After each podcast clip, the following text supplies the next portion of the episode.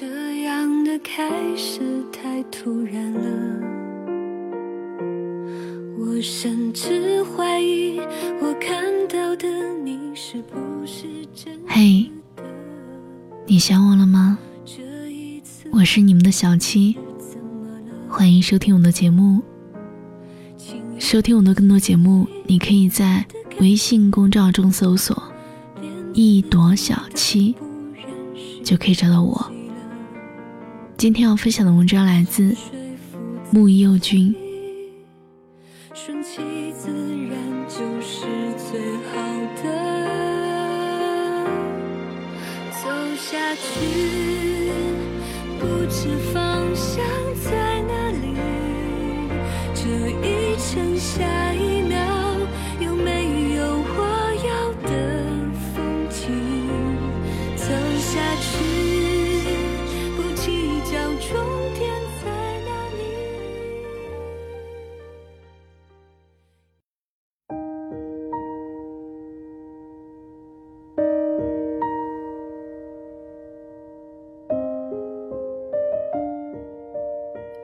发过一句话：“你去找为了你赴汤蹈火的人，而不是陪一个为别人赴汤蹈火的人。”好像这个所有人都明白的道理，到了自己身上，却完全失去作用。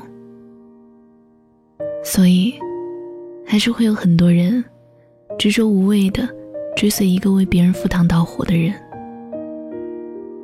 就像你曾经说过，我愿意把四月清晨的朝露给你，八月深处的桂花送你，夏天西瓜的第一勺喂你，冬日火锅最后的鱼丸也留给你。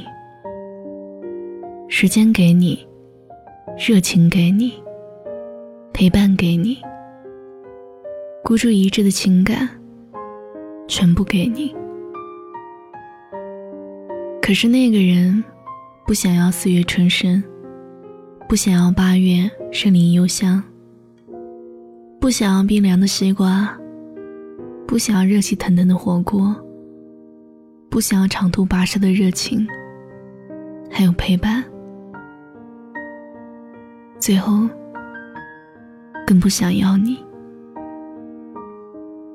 在电视剧《致我们终将逝去的青春》中。唯一一个让我深刻的片段就是，郑维去盥洗室质问陈孝正，为什么瞒着自己要出国。他问：“我和你的未来，势必是不能共存的吗？如果你一早告诉我要出国，我未必会阻挠你。”陈孝正啰啰嗦嗦地说了一堆。可所有的话都指向他未来的蓝图里，那些话里从来就没有真味。而朋友螃蟹，就曾充当过一名不曾出现在别人蓝图里的角色。喜欢的男生找他聊天，看到他小鹿乱撞，还要把聊天记录保存。男生约他出去吃饭，他推掉了。一周以前，朋友们约好的饭局，提前一个小时化妆，第二天还要美滋滋的跟我们讲述约会细节。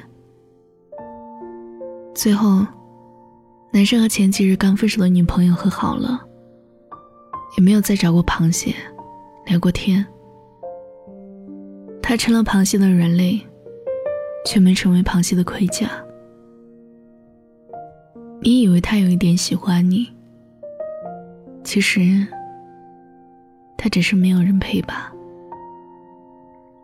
东京白日梦里的小香、螃蟹，还有我们，都有软肋。至于是否拥有盔甲，那是另一回事了吧。在麦兜的结尾里，长大以后的他拿着包子说：“我忽然明白，原来有些东西。”没有就是没有，不行就是不行。没有鱼丸，没有粗面。你看，这么简单的道理，连猪都懂了，我却还以为世间的一切都应该有商量的余地。就像我还以为你是会喜欢我的。不过也好，现在的我不用整天盯着手机等你的消息，不用在洗澡的时候擦干手回复你，不用凌晨两三点听你说那些让你受伤的往事。终于，我可以好好睡觉了。以前看到过一句话，现在才知道，那些真正要走的人，吝啬的连说再见都觉得浪费时间；而那些嚷着说“喂，我要走了”，还一步三回头的人，只不过是想你说一句“留下来”。好吗？如果我说留下来，好吗？为难自己，又勉强你了吧？所以，以后的路，我认真过，你慢慢走。可不论怎样，最后还是想要安慰自己一句：真替你难过。你的以后。都不会有我了。